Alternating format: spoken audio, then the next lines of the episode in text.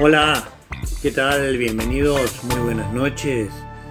Mi nombre es Sergio Marchi, eh, conduzco Futuro Imperfecto en Radio UBA todos los miércoles, desde ya hace tiempos inmemoriales. Ojalá que para los 10 años, creo que son 10 años, creo que comenzamos en 2011, podamos volver a la radio y que ya haya pasado la pandemia y todas esas cosas que se desean en estos momentos. Estamos ya cerca de fin de año, seguramente que nos influye un poco el aire navideño que se acerca, más que por la Navidad, por la idea de dejar un poco un año muy difícil atrás. Difícil, imposible en la historia de la humanidad, diría. Hemos vivido un tiempo histórico, un tiempo donde toda la humanidad se vio confinada por un virus, por algo que ni siquiera se ve. Lo cual es raro. Pero bueno, así de raras son las situaciones que nos toca vivir. Eh, yo dije que el futuro es imperfecto y tenemos que, que hacernos cargo. Hoy tenemos a Piti, les digo que lo último que supe es que las pastillas del abuelo van a presentar un nuevo disco. Hola, hola. Piti, llegaste. Sí, le mandé datos ante la duda, porque estoy, estoy acá en mi búnker, arriba de todo. ¿Qué tal? Qué placer estar hablando con vos, Sergio. Buena, disculpa la entrada así abrupta. ¿Qué? Contame algo de tu búnker, Eh, me interesa eso. De mi búnker, esto es acá la pared y guitarras. Tenemos una Godín, una Breadlove linda, una Bullet que no, no dice mucho más que Pero sumo. una, ca- eh, una una cajita de Ruta 66, eso es interesante.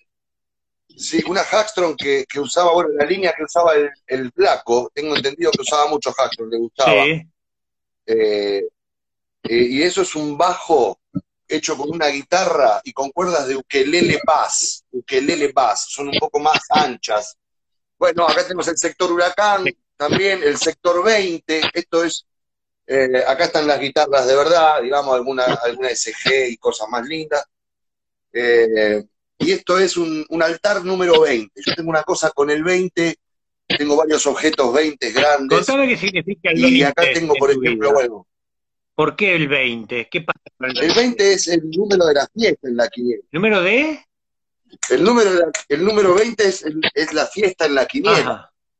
Y aparte tuvimos unos amigos, nosotros en nuestro grupo de amigos de la secundaria éramos 20 amigos muy, muy unidos, somos 20 amigos, la verdad, muy, muy unidos, un chat que tenemos eh, muy, muy unidos como amigos, y somos, éramos 20, después se fueron sumando algunos más, y, bueno, se generó eso de, de, la 20, de generar un grupo de amigos donde éramos 20, donde la 20 era la fiesta, donde nuestro grupo de amigos era una fiesta, pero lo gracioso de esta gente, de estos amigos míos, de la 20, estamos todos tatuados con un 20. Eh, esto es una cosa muy rara que tenemos con la 20, todos mis amigos. Todos mis amigos tenemos un 20 tatuado. Bueno, mira, cuánta casualidad. Eh, ¿Alguna vez el 20 te favoreció en la quiniela? No, no, no quiero ni jugarlo. Alguna que otra vez lo puse en una ruleta y salió, festejamos, todo. Nunca por plata, solo por, por la causalidad. Está bien. ¿Cuándo fue la última vez que te subiste a un Sí, sí, sí. escenario, Piti? Eh, la última vez que me subí al escenario, eh, bueno, con gente o sin gente, porque sin gente fue hace poco. ¿Qué, digamos, qué fue lo que más te gustó, lo que más te desorientó, lo primero que te pasó cuando te enfrentaste a la situación? Más allá de que obviamente te vas mentalizando. Sí, no, no, no, fue, la verdad que lo, lo más feo es el- la situación entre tema y tema. El vacío entre canción y canción, bueno, es lo más incómodo, no, no necesariamente es lo más feo, lo más malo, lo más tremendo, o, algo peyorativo. No es algo que, o sea, es incómodo, pero es aleccionador, es realmente aleccionador. ¿Y cómo fue que tuviste esa especie de, mm, no sé si llamarlo canal aire, pero el disco conmigo mismo, tu disco solista? Digo, teniendo una banda tan intensa y a la que le pasaron tantas cosas en 16 años, ¿qué, qué significó para vos conmigo mismo? ¿Por qué hiciste esa aventura solista? ¿Pediste permiso? ¿Te dieron autorización? ¿Te vacunaron? Me encanta. Mirá, pasaron varias cosas. Yo, el primer despunte, es esa cana al aire, primera que tengo, fue otra formación. que se llamó Birna Lisi y hace un homenaje a su. Esta banda, las pastillas, eh, mi banda, digo, la banda de nuestra, nos llevamos bien, nos queremos, somos amigos, nos conocemos mucho, va para adelante, cada vez crece más, despacito, pero crece. Y la verdad que se mantiene encima. Nunca más voy a tocar con nadie de todos los amigos que tengo virtuosos alrededor, me tengo que morir, ¿viste? Eh, entonces ahí dije, para, voy a hacer algo que nadie sospeche nada, voy a hacer una banda donde no, tenga temas nuevos, voy a hacer temas de sumo. Entonces la gente no va a flashear a los sumos, van a decir, vos te arriesgaste demasiado, un poco lo, al principio no lo hice muy, no lo hice muy masivo, no, no quise... No levantaste mucho una parte. Ni nada. Era realmente disfrutar el bici. Esa fue la primera vez que yo llamé gente amiga y que además son amigos de, las pastillas, porque son todos eh, músicos del entorno nuestro y de nuestro under, el Loco de Nacimiento, eh, la Furia de Petrusa, no sé, el Atolón de Funafuti, había gente también de El Cuelgue eh, o de Maldita Suerte, Pablito Vidal. Entonces, también son amigos de ellos. Ellos me dijeron hacer lo que quieras porque no, no, jode el proyecto, somos todos amigos incluso con esto. Esa fue la primera al aire. Y la segunda vino aparejado de, de algo similar, en ese sentido musicalmente hablando, algo similar, que es que yo quería profundizar en un sonido que es el que más me gusta a mí, es el del proyecto solista, que es eh, lo relacionado con el, un poco con el blues, con el shuffle, con eh, el country, la verdad, con Creedence, mayormente, que algo, Pastillas algo de eso tiene, historias, Me Juego el Corazón, son canciones country, también tiene, blues no, blues casi tiene uno solo, pero mayormente Pastillas es un universo y un abanico más muy grande de cosas, puede haber reggae, puede haber algo de mur, de candombe en los primeros tiempos, puede haber, eh, no sé, bueno, algo vinculado con, con, el jazz o la salsa o el bossa nova o el tango. Entonces es un abanico muy loco y yo me gustaría hacer algo más acotadito a esto, que es Tom Petty, que es, viste, Caminador, mm, Blues, no sé, Mark Knopfler, toda esa movida, Gigi sí, estuve escuchando. Y acotar a esto. En los solistas no va a haber un reggae, los solistas no va a haber no sé, un, candombe, no va a haber una cosa así, va a ir por este oh, Pero porque los solistas invaden, pero decir que no va a ser por ese lado como solista, porque eso invadiría el terreno grupal. No, no, eh, todo convivía, todo convivía. ¿eh? Eh, el, motivo fue un poco ese, y en realidad hubo otro motivo que es que yo voy, hubo cuatro canciones que yo tenía en un momento, una de mi, para mi viejo, otra para mi vieja, otra para mis hermanos y otra para los cuentos que nos contaba mi abuelo de chico. Entonces esas canciones, la de mis hermanos justamente decían Juan Pablo y Gabriela, el ángel y el hada, en la canción, muy personales, y en Pastillas yo ya tenía una canción para mi vieja y otra para mi viejo. Se llama Diosa de la Transformación y Viejo, respectivamente. Eh, entonces me parecía redundante otras canciones más para mis viejos y encima, bueno, un, problema ya de Dipo y Electra total. Eh, eh, también, entonces nada, con, mi, con mi primo empezamos a metejonearnos en hacer un disco para la familia, una cosa así como musicalizar el árbol genealógico, una especie de acto psicomágico. A mí me gusta mucho Jodorowsky. Tengo tatuado mi árbol, mi árbol genealógico porque, bueno, por, por, el libro Metagenealogía de él y, el tarot y su visión del tarot evolutivo. Entonces, de repente se empezó a hacer un poco realidad eh, y me parecía de un poco tirado de los pelos venir a, a, los pibes de pastillas y decirle, mira, vamos a hacer un, disco para mi familia. Tengo un tema para mi hermano, para mi vieja, eh, era mucho, ¿viste? Entonces, no, agarramos con mi primo y hicimos un tema a mi tía, la mamá de él, un tema para los cuentos de mi abuelo, un tema para, de mi sobrino a mí, y con esta banda que, en el que acoté el margen a algo que a mí más me gusta, eh, eh, que, me gusta tanto como el reggae de Marley, obviamente, pero bueno, no escucho más reggae que el de Marley tampoco, entonces, eh, en cambio de este estilo escucho mucho más. Bueno, musicaliza, terminamos musicalizando el, el disco de, de, para la familia, hecho con la familia, y bueno, fue todo muy orgánico porque encima, como te digo, con las pastillas son 17 años, perdón, 18 horas. Imagínate que vieron nacer a mis, vieron nacer a mis sobrinos, tienen 22, vieron a mis sobrinos desde mi, son familia de ellos también. No es que me fui a tocar con, con Alambre y, Gaby Carámbula, no, me fui a tocar con mis sobrinos y con la mitad de la formación de no, y gente que ellos ya conocen de radio. Donde te fuiste a tocar con Alambre y con Claudita Puyó, que es el cuento que cuentes, que está muy lindo. Eso, que apareció hace poco. ¿Te gustó? sí, sí, sí, me gustó. Bueno, aparte, sí. lo tenés ahí al hambre que viste, hay que tenerlo marcado siempre. La verdad que las cosas que hace ahí, Shade con lo que estoy, sigo estudiando, de, de, de parte de y, y, también Claudita, una voz súper sensual.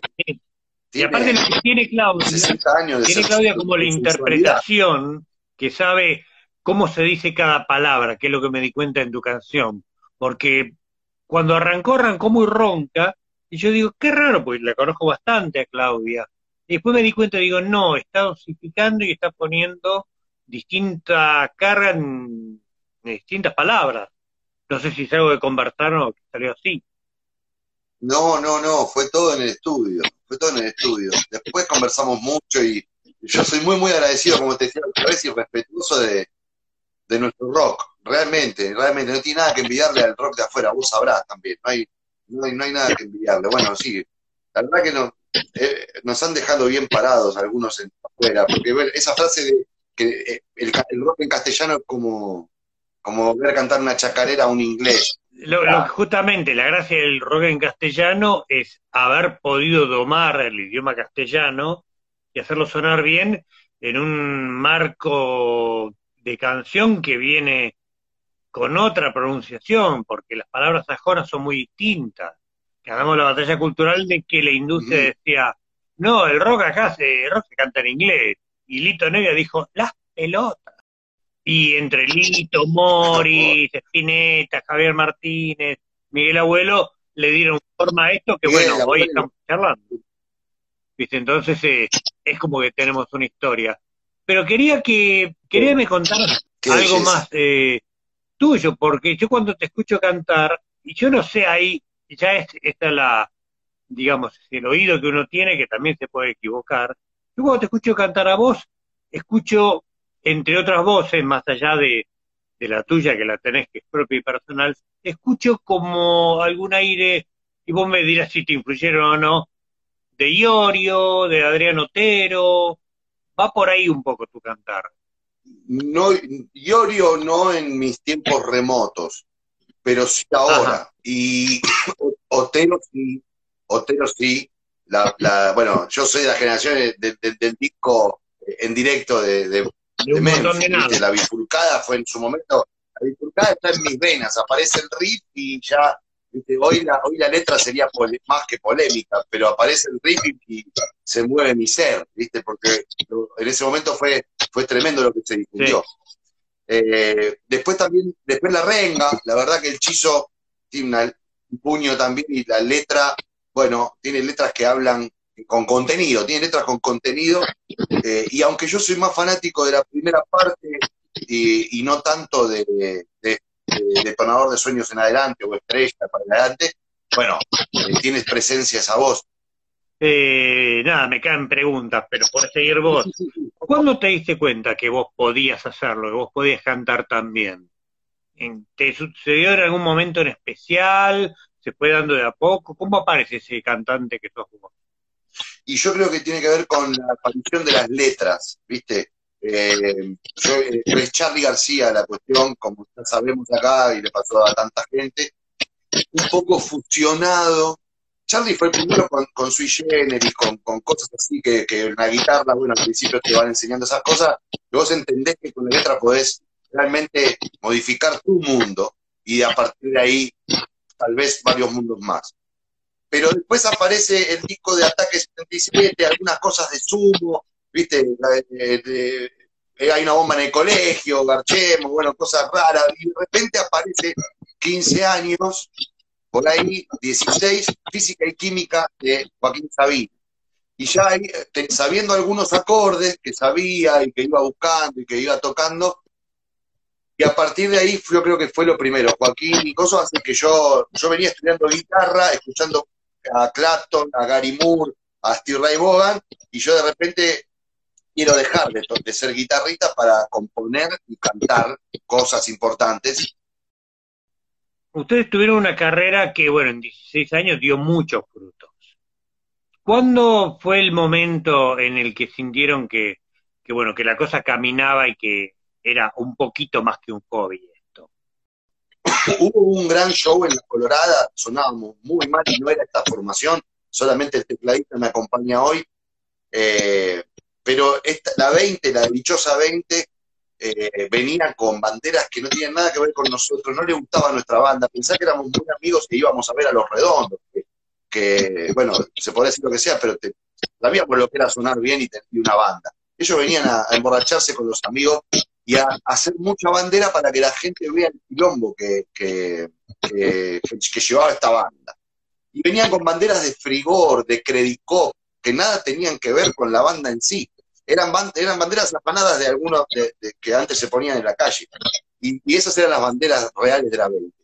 Pero ese show, aún así, el guitarrista de hoy, Bochi Bozala, estaba debajo viendo ese show, que fue nefasto, tocamos mal. Las letras, había algo en las letras que, por más que se escuchara muy mal, la rima, la métrica, hacía, y algunos giros líricos hacían que vos quisieras escucharla mejor en otro formato y no con esta banda de locos con banderas de free y escuchándose mal. Pero la verdad es que sonábamos muy mal. Pero Bochi me, dice siempre que ahí nos vio y dijo, yo quisiera tocar en una banda así. O sea que algo vio, y después de show la gente algo nos decía, y había, bueno, aparecía, llevábamos 250 personas en la Colorada, sin embargo es un show que hoy se marca como el principio de las pastillas, porque hubo una energía en la que, que, porque ya no era una boludez, íbamos a dedicarnos a eso. Después hubo más hitos, 250 personas, nadie fue seguramente de, de todos los pastilleros. Cuando me dice yo estuve en la Colorada, no me queda más que no creerle, porque yo conozco a todos los que estaban ahí como la cantidad de gente que se tomó una ginebra con Lucas. Sí, ahí, sí. O sea, 60, por, 60 personas eran mi familia y otra familia de los que estábamos ahí. Sabemos quiénes eran. Está bien, pero después de las 500 personas, ¿cuál fue el otro escalón en las pastillas del abuelo? Eh, hay un evento que yo en la vorágine de la vida lo separé mucho en el tiempo y después viendo realmente, por suerte tenemos nuestro fotógrafo que mantiene toda una lista cronológica de momentos nuestros y de nuestros toques, y, es increíble cómo están en una semana, a una semana de distancia. Yo, eh, que fue eh, ganar un, ganar un, un bombardeo del demo. Sí, me acuerdo del Ese bombardeo del demo con el gran Torabe, que siempre respeto, quiero mucho y lo nombro una persona importante en nuestra historia, nos dio la posibilidad de tocar en el Pepsi Music, que cerró, cerró creo que escape, y también generamos ahí una bola importante. Eh, y ahora y después nos, también venía en el mismo combo el Gessel Rock, eh, que también generó un quilombo enorme. Pero en realidad debería contarte, si me tendría que extender un poquito más y contarte de tres factores. Y tres factores que se dieron en un en, pleno momento Cromañón. Pleno momento Cromañón 2004, es que veníamos nosotros en ese número de gente, metiendo 500 personas en un lugar que se llamaba Matrix, por 500 pesos salía el lugar entero con barra y todo, que la barra era, por supuesto, de madera balsa. Eh, bueno, ese show más o menos, eh, decía, me sirve para dejar de gritar, porque estoy tan emocionado que estoy pegando unos alaridos como si, como si te estuviera a, kilómetros de distancia. Bueno, sí, lo que sucede en un momento después de su show es que viene un verano muy eh, significativo para nosotros, donde recaudamos mucha gente por tres situaciones. Una es el sensei, que un amigo mío con el Napster me dice, yo tengo la posibilidad de colgar el tema y la gente se lo baja gratis.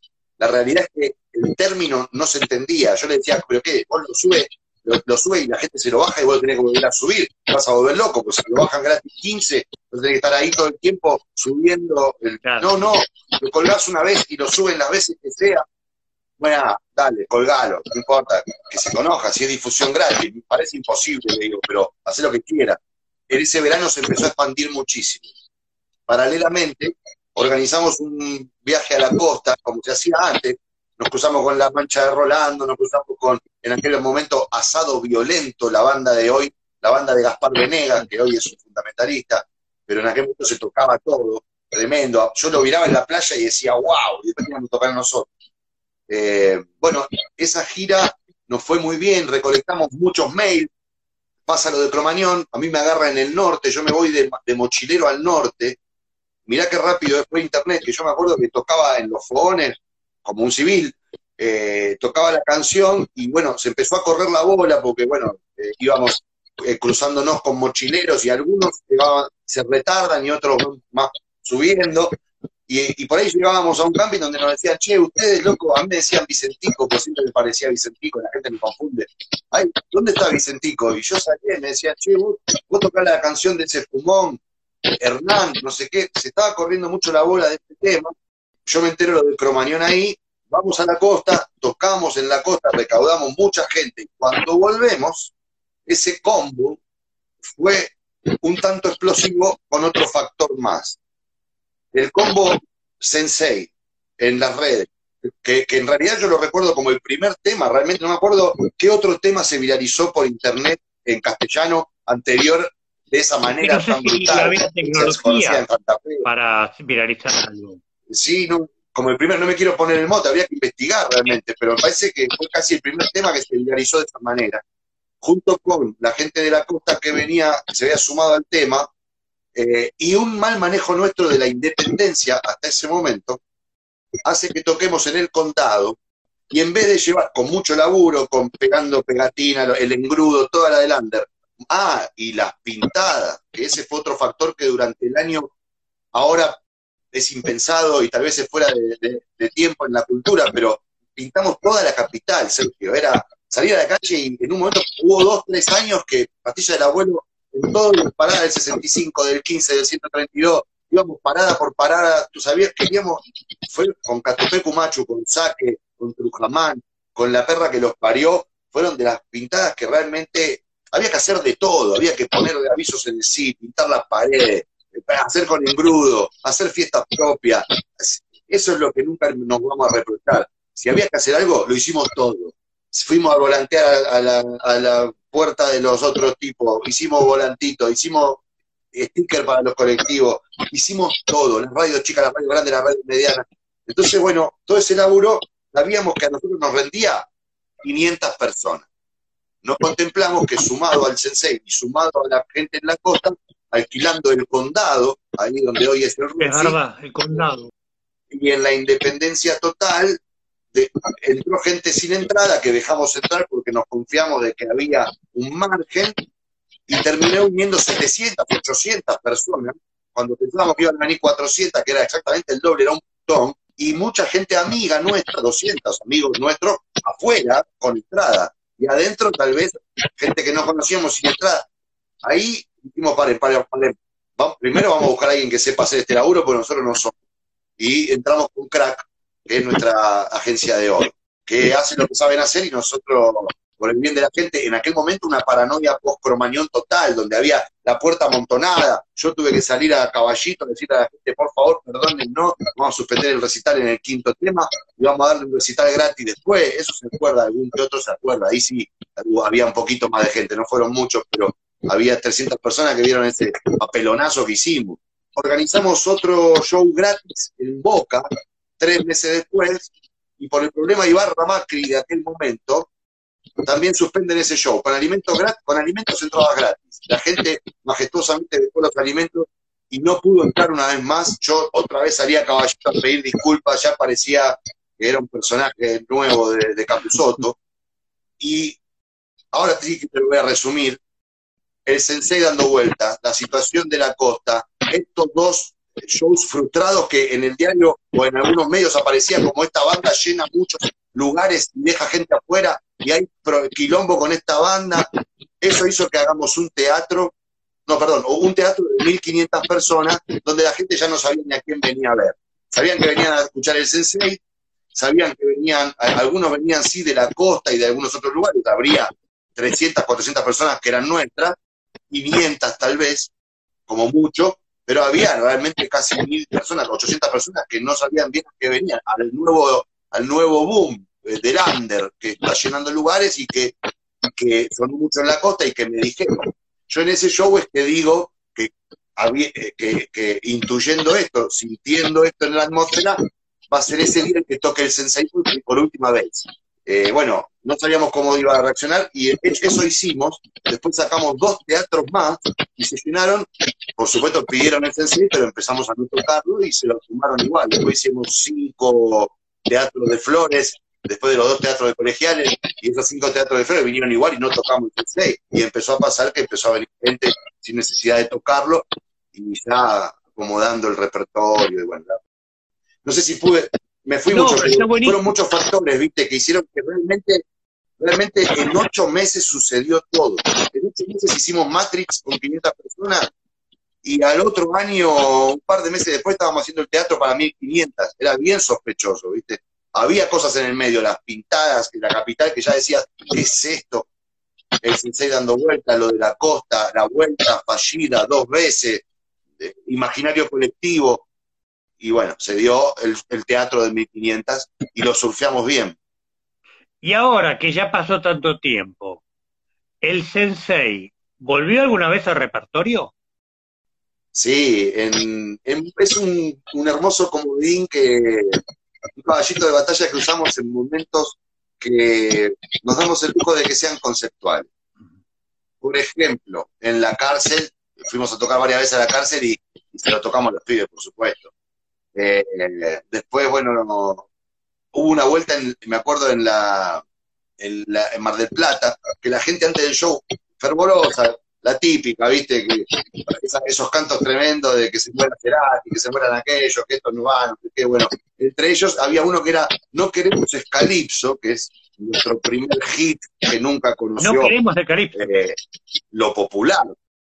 No queremos eh, Escalipso, decían no queremos el calipso, no queremos el sensei, queremos esas canciones que vos, Cheto, no sabés. Era el cántico. Entonces, y nosotros adentro del submarino preparándonos, no sé qué, escuchamos eso y decimos, che, qué lástima, porque ¿quién no tiene un amigo cheto? Yo algún amigo cheto tengo, más, debo tener dos o tres. Eh, entonces, no me gusta, ¿no? Y, y, jodiendo dijimos, ¿por qué no salimos y tocamos el sensei para nuestros amigos chetos? Como para que... Y por supuesto, y salimos y empezamos a tocar, tocamos el Sensei medio tema, porque es eterno. Sí, es una letra larga. Pero, por supuesto que la gente, eh, todos eran chetos, porque estaban todos cantando el Sensei eh, sacado, como un evento histórico. Cosas así. Pero está muy bien, que me parece que habla bien de una banda que, que enfrente así los prejuicios de la gente. A mí me parece admirable. Sí, no lo vamos a dejar la huérfana, por Dios. No, no, no, si es una canción que, aparte yo lo tengo, la verdad, a veces jodo, ¿no? Yo soy muy crítico de pastillas, Sergio querido, de, mí en todo caso, de mi, de mi manera de componer, de muchas cosas, ¿no? Y, eh, de errores en las letras de Pastilla del Abuelo, eh, los ventilo a cuatro vientos y todo. hice una canción que justamente habla de los errores de las letras de Pastilla del Abuelo, reivindicando algunos errores, no, no tengo problema. Eh, a qué venía esto, ¿no? No, es que estábamos eh, hablando del sensei, de lo que generó, de lo que no generó y de cómo les sirvió a ustedes también para desbaratar alguna ah, situación en donde eh, la gente tenía algún prejuicio y ustedes, Bloom, volaron el prejuicio. Eso es rock and roll. No, y, yo digo, siempre me jacto de algunas cositas, así como soy crítico de pastillas, digo que hay algunos galardones que, bueno, que, que, que son populares, ¿viste? No, no sé qué otra habría que ver, eh, hay muchas canciones a la marihuana, ¿viste? Sin embargo, el Sensei yo creo que es el himno incluso hoy de muchas agrupaciones canábicas, ahí también, eh, en marchas de la legalización de la marihuana, estoy en todas cantando el Sensei, me parece que es necesario ahí. Y, lo mismo me pasa con canciones como la del Diego, que ahora en el cumpleaños y en este momento tan tremendo, es también apoyada por la gente como, como la mejor canción que se ha hecho para el Diego, tal vez, y yo lo digo con esa falta de humildad, eh, porque no es mía, siempre digo, porque es del gran Beto Suero que Dios lo guarde en la gloria, se nos fue hace poquito y se extraña tanto, pero, pero es un, poeta de la reputa madre, que ha hecho un disco entero de Pastilla del Abuelo. El, barrio en sus puños es un disco de Pastilla del Abuelo, todas las letras de, ese tachero poeta. Pero digo, son galardones que no son muchos. es más que un galardón esto. Esto quiere decir, estás en el corazón de mucha gente. Sí, sí, de verdad que es, es una película de, ciencia ficción hermosa, digamos. No, no, soy un agradecido total. alguna vez tuve, tal vez, el, desatino de elegir el medio para decir algo del calibre que quise decir y se malinterpretó algo tremendo con, esa concepción. Yo lo veo como lo veo, o sea, 25.000 almas, 26.000 almas.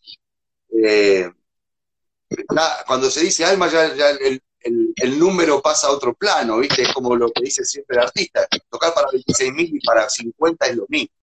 Así que sí, es así, como decís vos?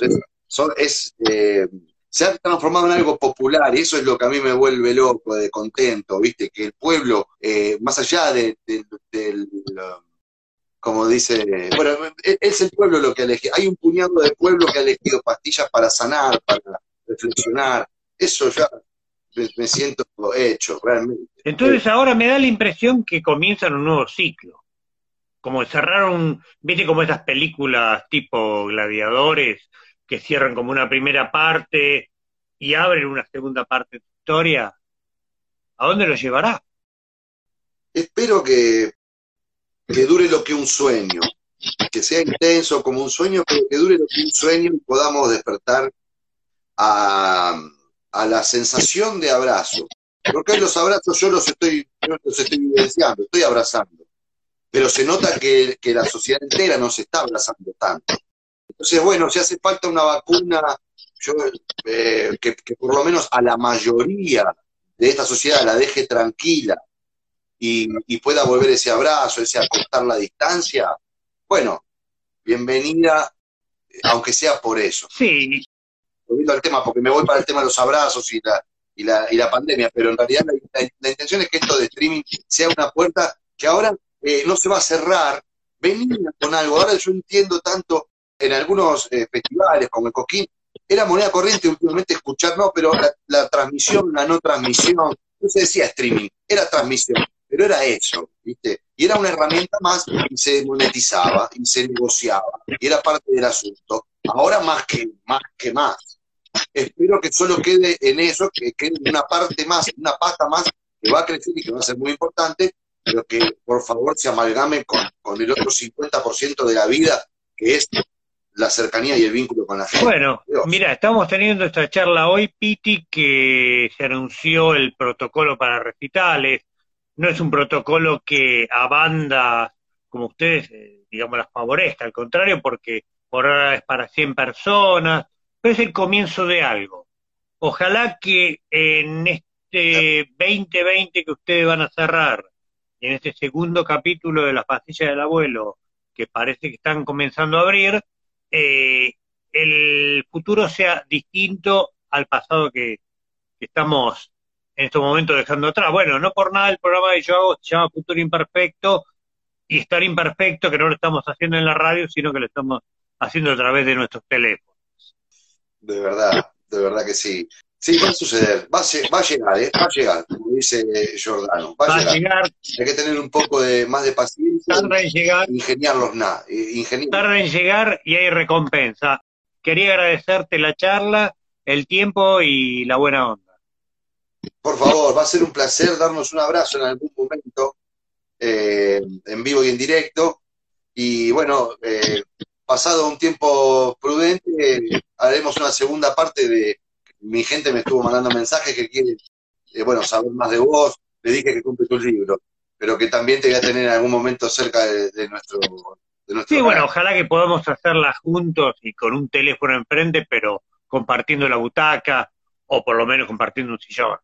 Una butaca a lo mejor, pero queda chica. De una, de una. Un abrazo grande y nos estamos viendo pronto. Dale, bueno, yo también, lo mismo digo, te, dejo con tu gente, me voy, no sé si apretando Apretá ahí, y les mando ahí y yo el cierre. Gracias por estar, Piti. Un abrazo. El Piti Fernández aquí en Entrevistas Imperfectas, este ciclo que hemos inventado al calor de la pandemia y en la improvisación que nos genera este coronavirus. Le quería agradecer al Piti la presencia y a ustedes decirles que la semana que viene hay otro invitado, que no se los voy a decir por las dudas, pero que realmente me siento muy contento de poder tener todos estos invitados y espero que el miércoles que viene tengamos una charla tan feliz como esta. Nos vemos.